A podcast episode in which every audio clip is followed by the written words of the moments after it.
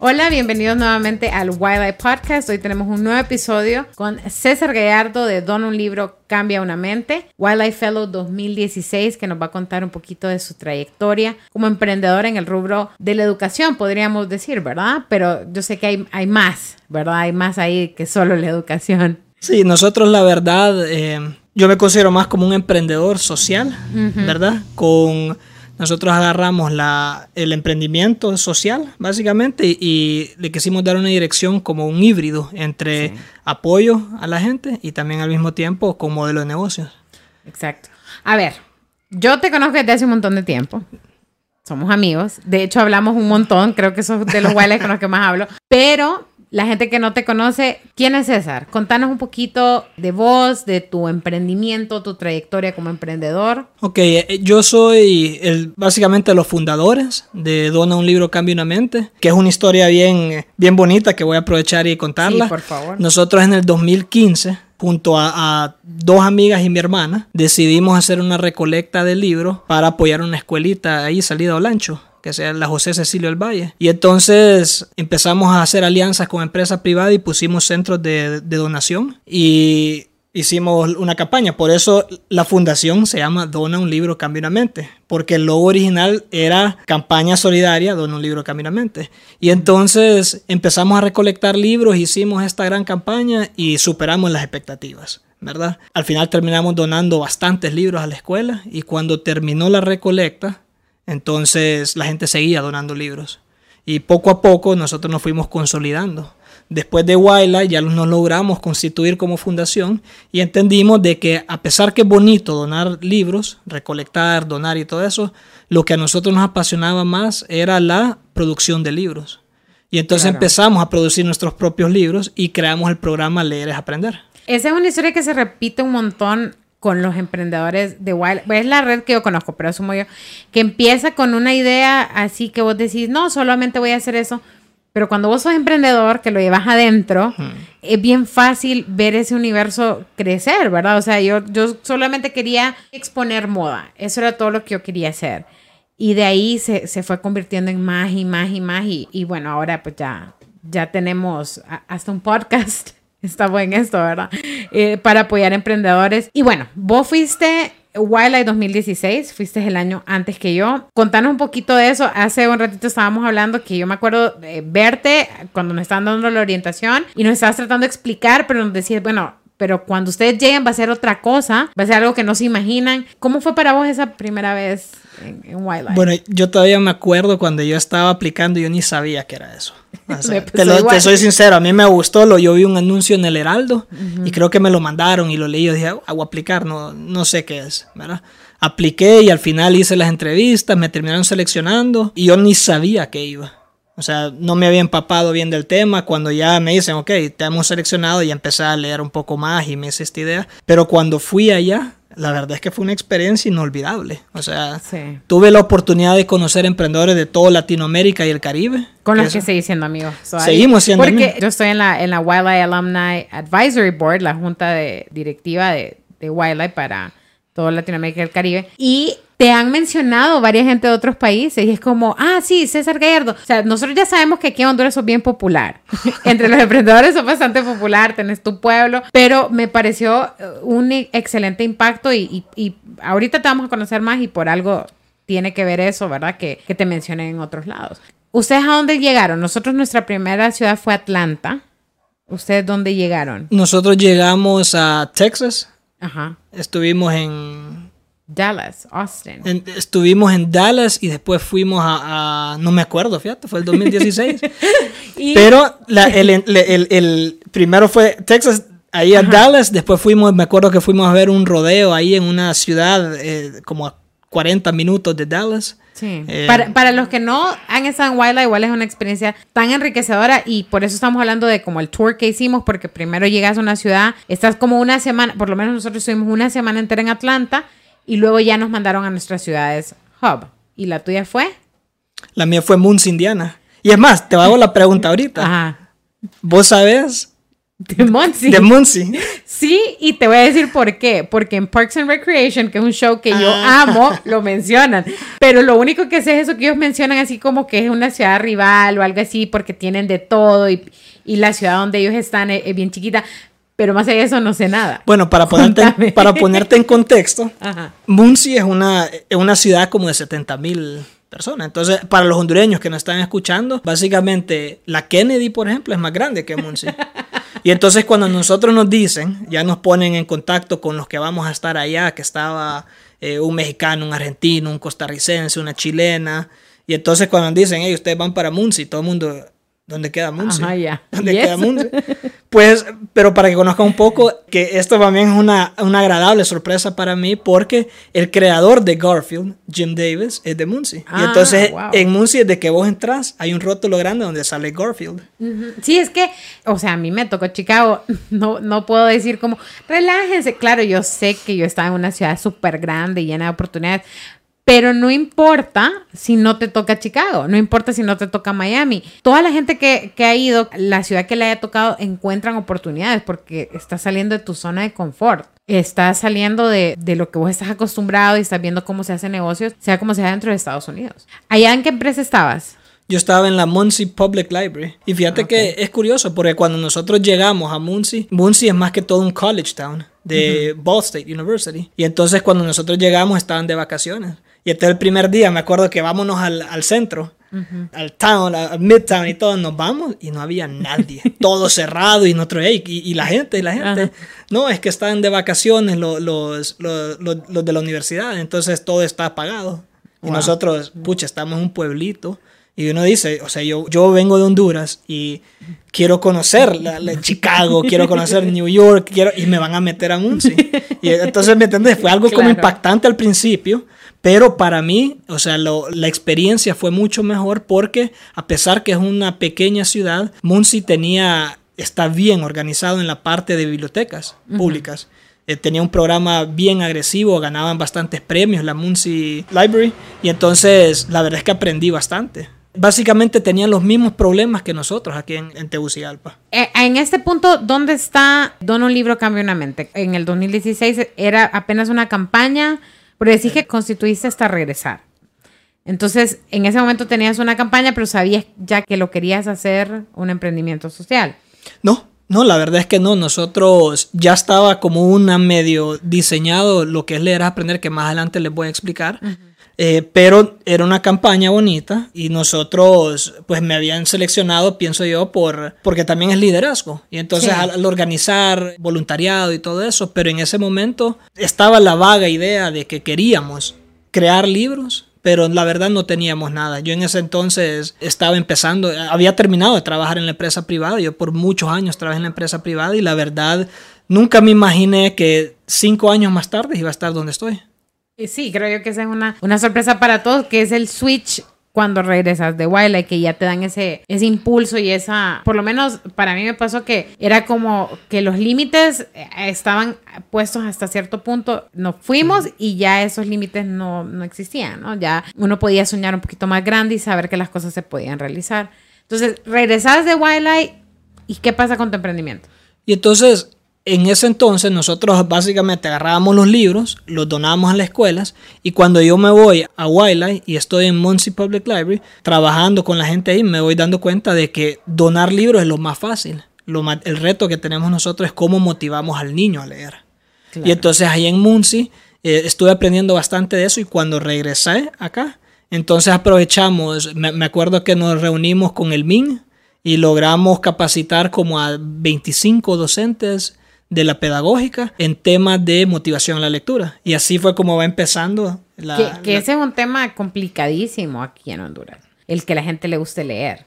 Eh, he visto que eso, eso cuesta un montón, ¿verdad? Que la gente agarre libros. Y, y, a ver, vamos a ver en qué otros ámbitos aplica, pero ¿cuál es el mayor reto cuando es un cambio de cultura el que tenés que hacer? Porque no solamente es dar acceso al libro, es lo que acabas de decir, es crear el hábito de lectura y fomentar la lectura. ¿Cómo funciona esto? ¿Cómo terminas eh, atacando ese, ese reto? del cambio de cultura. Pues la, la, verdad es que es bien importante entender de que todo mundo lee diferente. Eh, el interés de las personas cambia. Por ejemplo, a, aquí en Honduras casi no está desarrollado lo, lo, el cuento hondureño, mientras que en Estados Unidos, por ser una potencia mundial, entonces eh, existe eso. Entonces, mucha gente cuando vos creas un libro, por ejemplo, y fue lo que nosotros hicimos, está eso de que, ah, pero eh, están lo, los libros de afuera que vienen acá y mucha gente, entonces casi no creen en, en, en hondureño. Y entonces cuando nosotros creamos algo para la lectura, entonces teníamos eso de que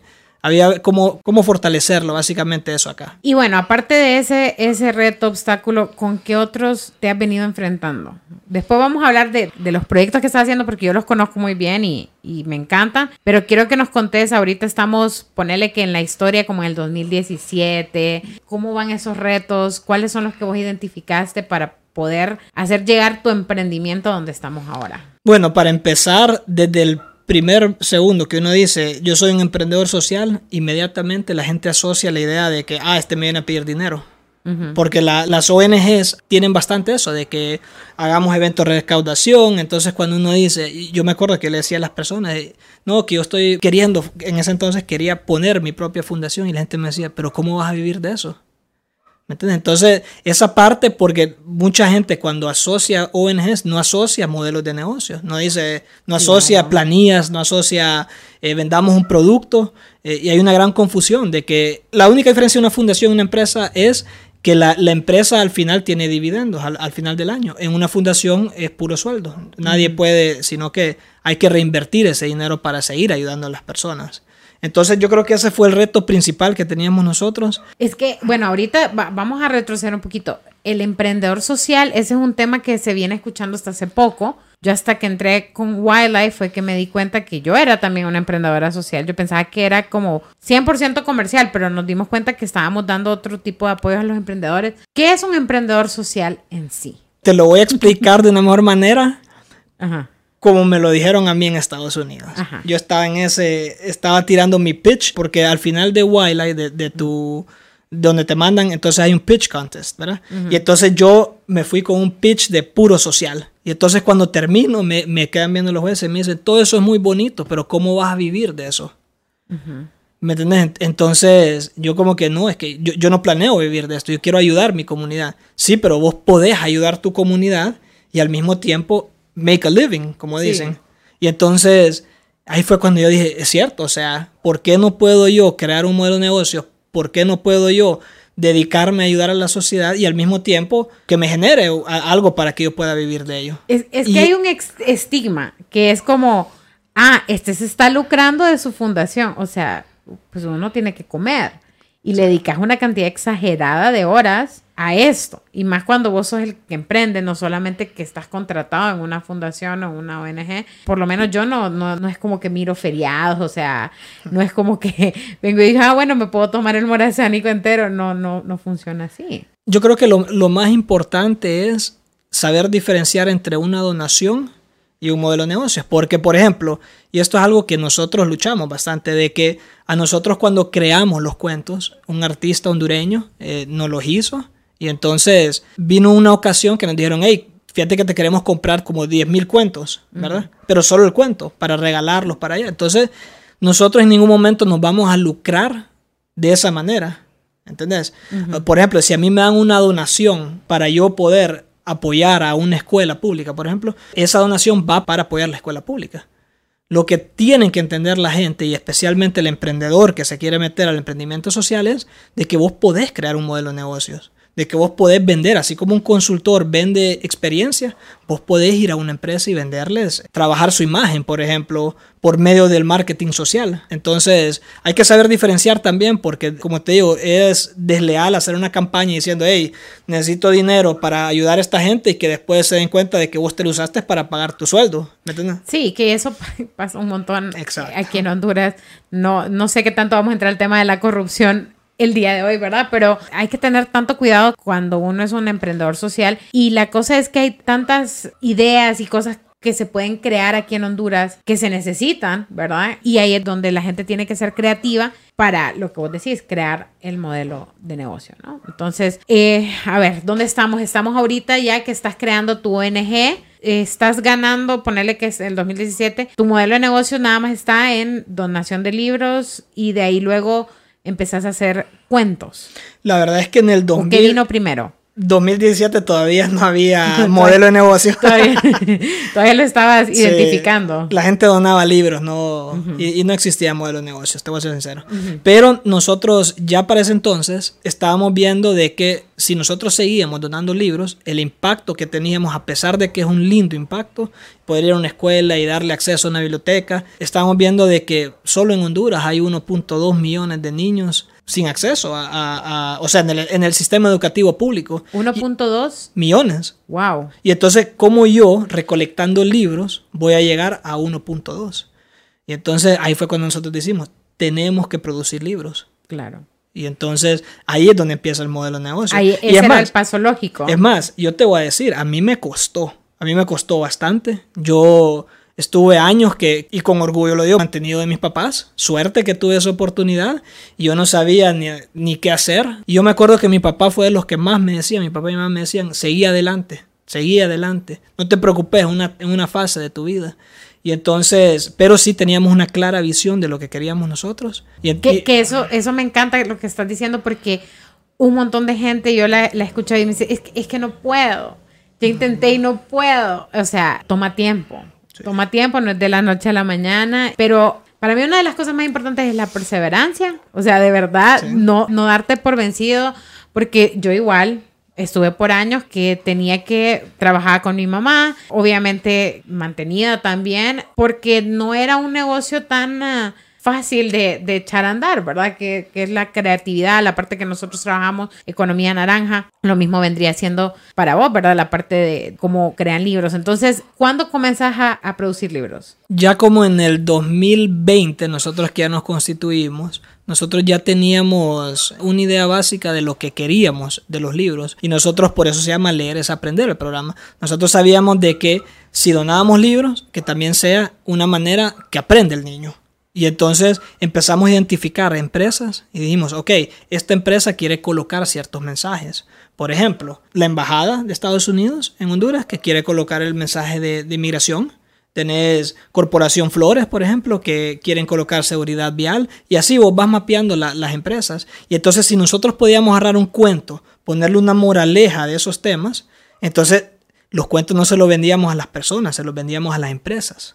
Y así fue como nosotros empezamos. Qué, qué súper eso. La verdad es que felicidades por esa creatividad porque es realmente llevar mensajes importantes porque eh, tampoco es que le estás enseñando al niño a comprar, ¿no? O sea, le estás enseñando seguridad vial, le estás enseñando lo del problema grave que tenemos de la migración ilegal en nuestro país, pero al mismo tiempo está siendo fortalecido, pues no es solamente como, bueno, vamos a tirarles anuncios, mensajes, no, es, es algo tan importante como lo es la lectura, que no es un problema solamente de Honduras, es un problema eh, que va creciendo a nivel mundial, más en, en los países que están en vías de desarrollo. Entonces, ahorita el programa me dices que se llama Leer es Aprender. Contanos de ese programa.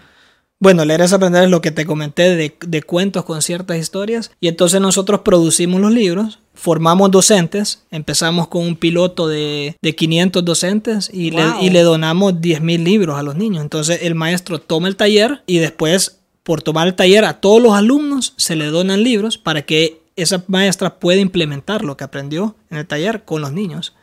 Porque, y ojo, ese es un dato importante porque muchas veces al docente se le dan tantos talleres y después le dicen, anda a hacerlo, pero no tiene las herramientas. Entonces, tomamos en cuenta bastante eso cuando estábamos diseñando el programa. Ahorita se me vienen dos cosas a la mente. Una, ¿qué fue lo que vos estudiaste en la universidad? Mercadeo.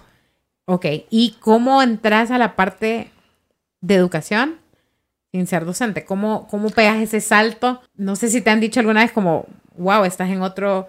Sí y no, porque obviamente sin mercadeo no puedes hacer nada. Yo creo que uno, bueno, yo tengo mi título y, y, yo desde pequeño ya tenía esa línea. Ya me acuerdo que mis papás me decían, vos tenés que ser mercadólogo. Yo decía, yo quiero ser mercadólogo porque a mí me gustaba toda esa parte de, de ventas. Trabajé en, en ventas muchos años y a mí me apasionaba, pero también hay que saber encontrar lo que uno es bueno.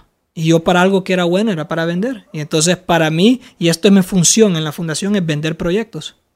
Entonces yo estoy haciendo lo que me para lo que yo estudié. Eso es bien importante. Si no sabes vender tu proyecto, el proyecto puede ser increíble, pero si no le logras transmitir a la persona lo que está en tu cabeza, ¿cómo llegas a eso? O sea, ¿cómo llegas a alcanzar las personas que necesitas para llevar tu emprendimiento a la realidad. Entonces, antes de que pase a la, otra pregunta que se me venía a la mente, ¿cuáles serían como esas cosas más importantes para poder vender un proyecto y un proyecto social? Bueno, para empezar, tiene que ser sostenible. No solo es de venir y ir a, tirar libros ahí y después irse.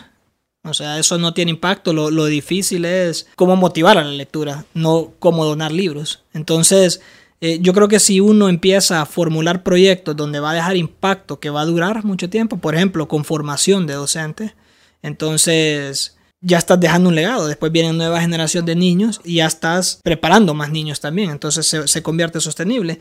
Y la segunda parte que es bien importante es entender de que la parte de evaluación y de investigación es muy importante. Entonces nosotros con este tema de inmigración, que es un tema bien controversial, que mucha gente no quiere hablarlo, especialmente con los niños, nosotros le estamos dando herramientas nuevas a los docentes para discutir un tema que sí les está afectando, que sí saben lo que está pasando. Y te lo digo que sé porque nosotros agarramos un grupo de niños y le dijimos, cámbiale el final al cuento de, de Dulce Sucarita, que es el de la inmigración. Y muchos de los niños nos contestaban, bueno, ahora que la abeja se fue, ahora tiene dos casas. O ahora la abeja puede mandar miel de una casa a la otra. Y entonces te van una idea de que el niño probablemente tiene un familiar en los estados que le manda dinero. Y para ellos es normal eso. Claro. Entonces a mí no me pagan por ir a donar libros de, los que nosotros producimos.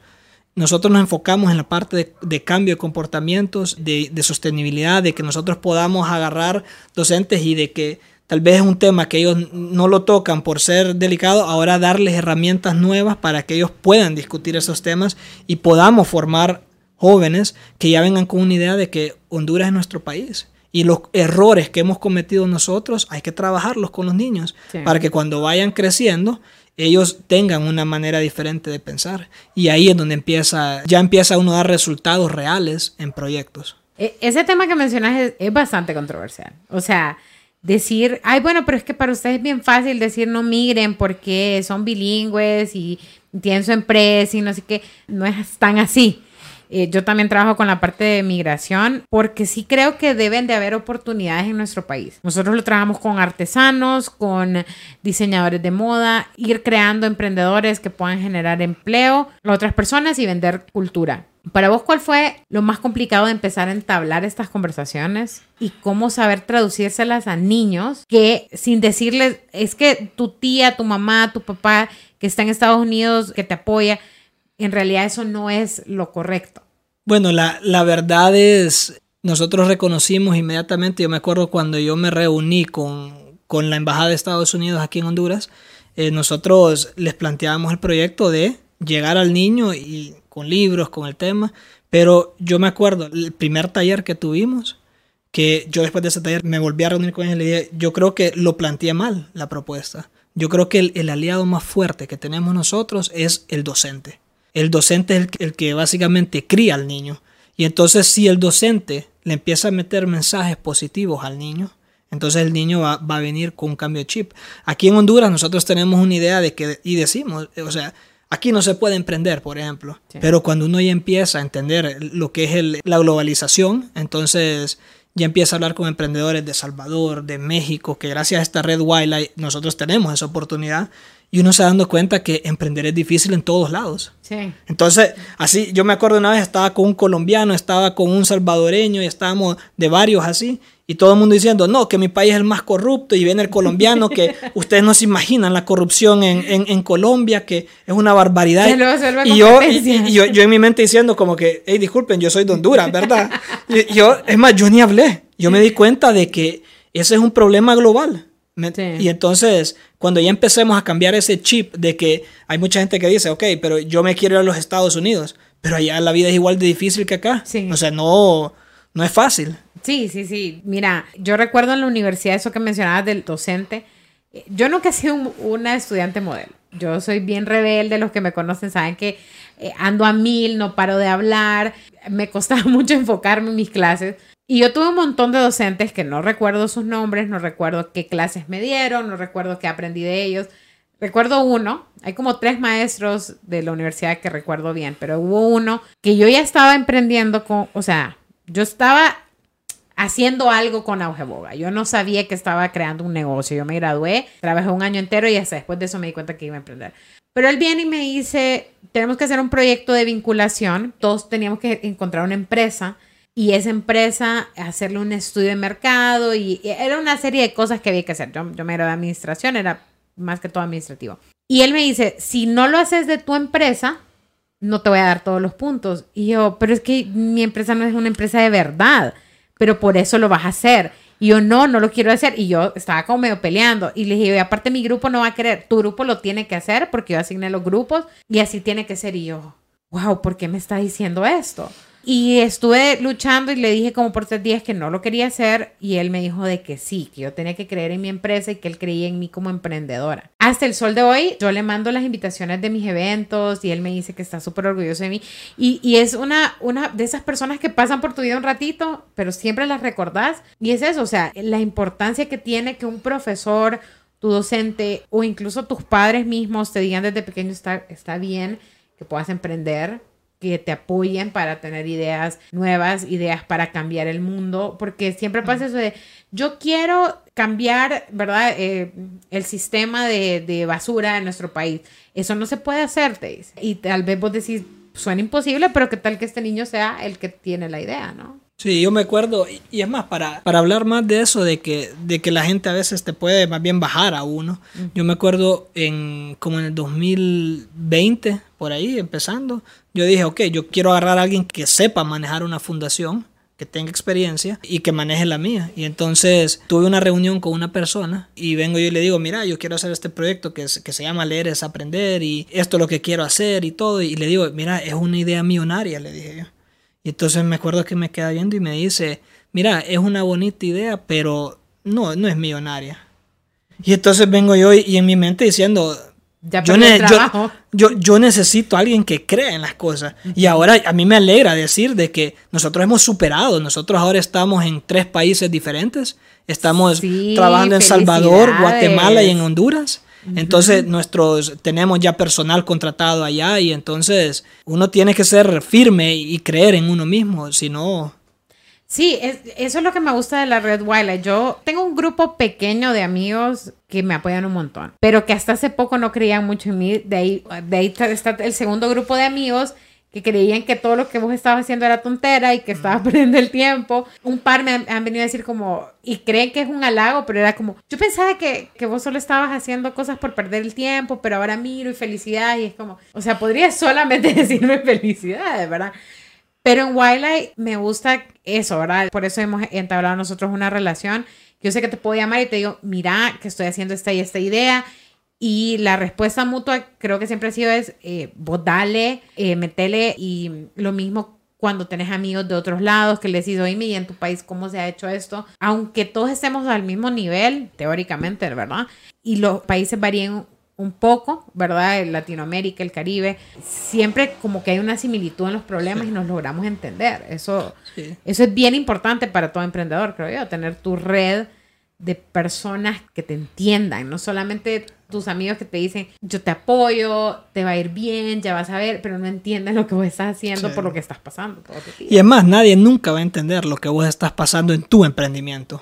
El apoyo siempre es bueno, pero solo uno lo vive y a veces es difícil. O sea, emprender no es fácil, digámoslo como es, no es fácil. Sí, y bueno, vos recientemente te convertiste en papá, no, ya dos años. Dos años y siete meses. Por la pandemia uno, dice, ay, hace poco nació el hijo, no, dos años, y ese ha sido otro reto.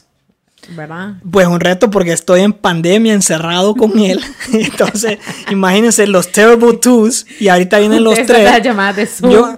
Sí, no, yo a veces estoy en llamada en reuniones y ahí sale el niño corriendo por atrás o se me viene a sentar encima mío. Ahora tengo que tener cuidado con dónde me tomo una foto o dónde hago el zoom porque todas las paredes están rayadas de mi casa. Entonces, ese, ese es otro reto, o sea, tener ese balance. ¿Vos cómo, cómo crees que lo has manejado o sentís que todavía estás viendo, viendo cómo manejas ese balance de familia, emprender, tiempo completo? Esto es de por vida. O sea, desde que uno tiene un hijo, eh, ya ese balance O sea, siempre va a ser así. Lo importante y es de que yo tengo una pareja, Fanny, mi, mi esposa, que eh, es como un pilar. O sea, no, somos una relación muy fuerte y, y, nos apoyamos mutuamente. Entonces, cuando ella está trabajando, yo estoy con Rodrigo. Y cuando yo estoy trabajando, ella está. Y ese, e, ese balance no, nos ha ayudado a salir adelante en, en, en tiempos difíciles como esto, la pandemia. Y hemos logrado los dos, poco a poco, salir de nuestras cosas, contando con el apoyo de, de esa persona.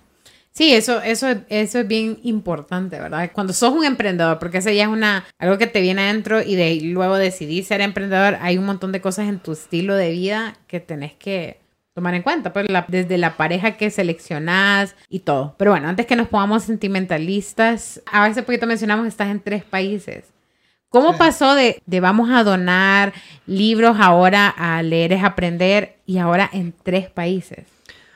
Bueno, La verdad es que el, el, Triángulo Norte está saliendo bastante gente, o sea, hay bastantes problemas en los tres países.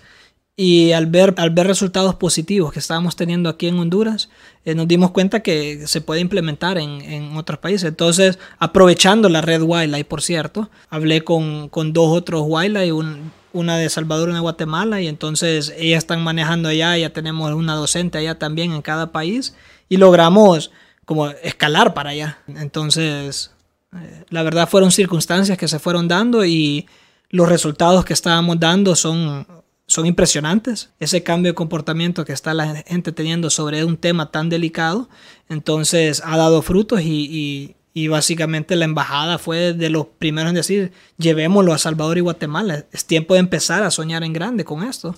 ¿Te sentías listo para eso? No, uno nunca está listo. Yo hasta el momento, es más, cuando empezó la pandemia, nosotros empezamos los talleres aquí en Honduras, empezó la pandemia y, o sea, no podíamos dar los talleres. Y entonces de un día para otro empezamos a trabajar en una plataforma virtual. Y yo creo que ese fue también el detonante, de que hey, ya tenemos una plataforma virtual hecha, entonces ya ahora escalarlo es más fácil. Entonces yo creo que eso fue también lo que nos dio el empujoncito cuando hicimos las pruebas y, vimos que sí funcionaba bien. Entonces, yo creo que también en este caso la embajada dijo, sabes que ya es tiempo de hacerlo, con esta plataforma está fenomenal.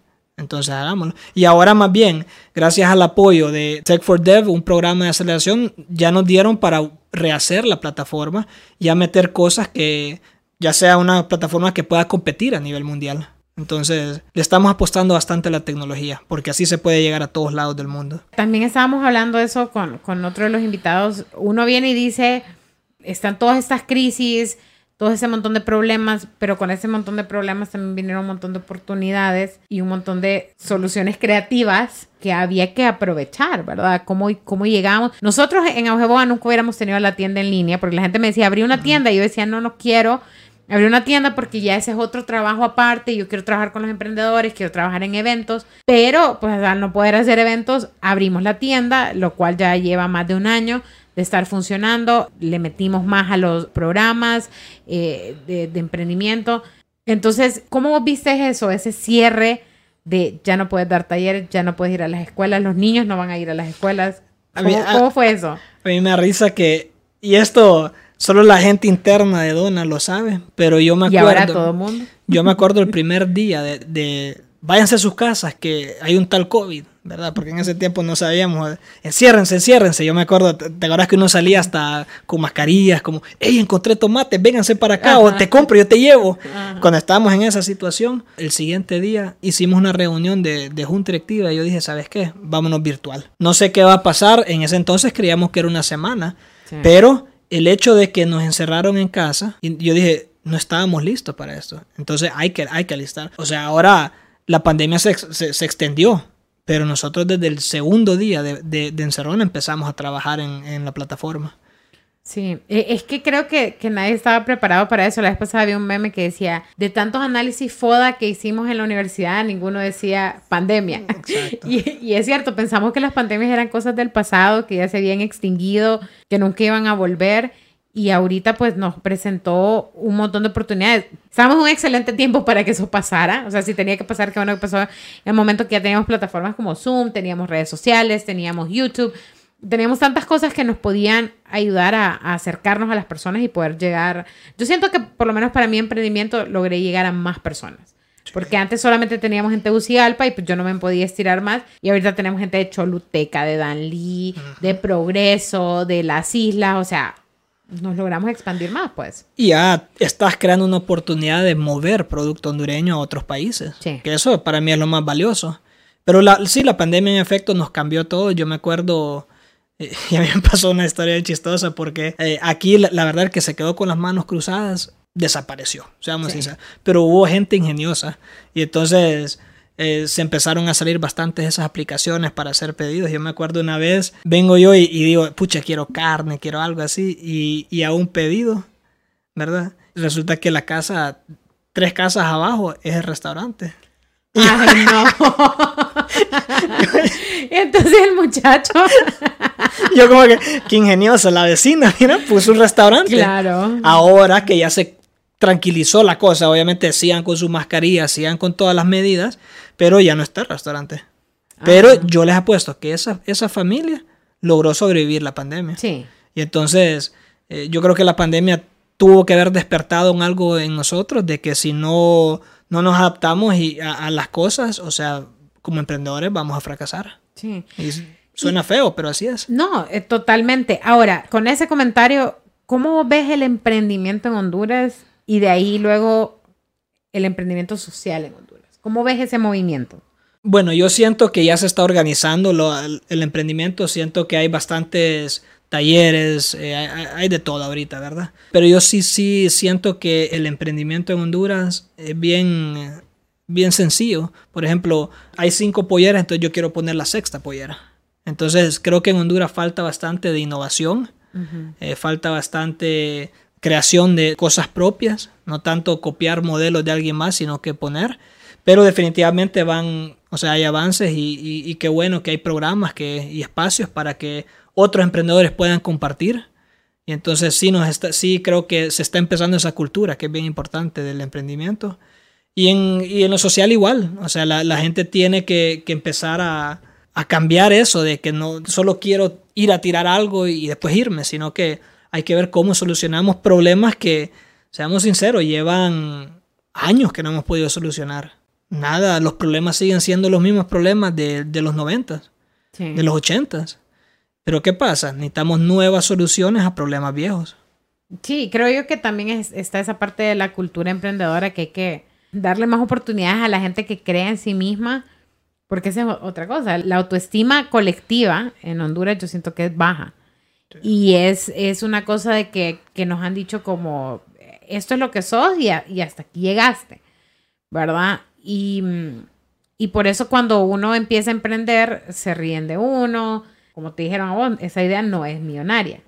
Esa, esa, idea, esa idea no, no va más allá de tu casa, ¿verdad? Y eso es lo que a uno a, nos, nos dicen constantemente, ¿verdad? De la moda no vas a vivir, me dijeron muchas veces. No sé si vivo de la moda, pero vivo de la industria de la moda, ¿verdad? Entonces, eso es lo que creo yo que, que hace falta todavía, como continuar explorando, continuar haciendo crecer.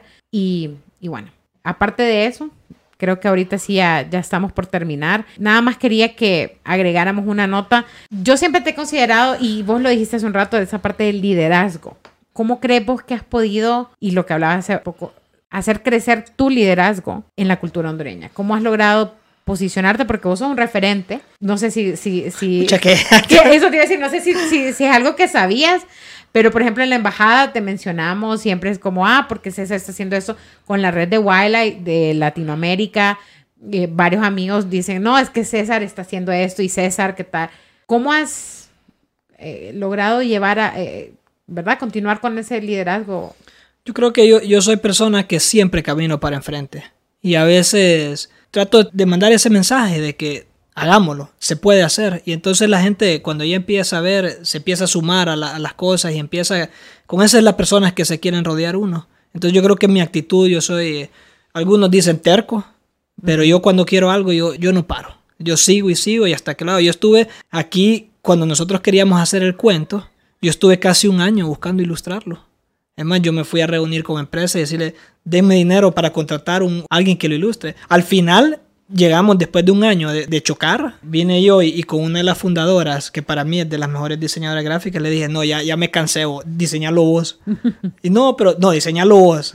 Y entonces lo diseñó y la verdad quedó mejor. o sea, Pero esa actitud de, de, que hay que caminar para enfrente, yo creo que la gente al final se quiere pegar a gente así. Entonces, y eso, eso te, Y ayudar a quien que uno pueda ayudar. Siempre no hay que dejar eso atrás.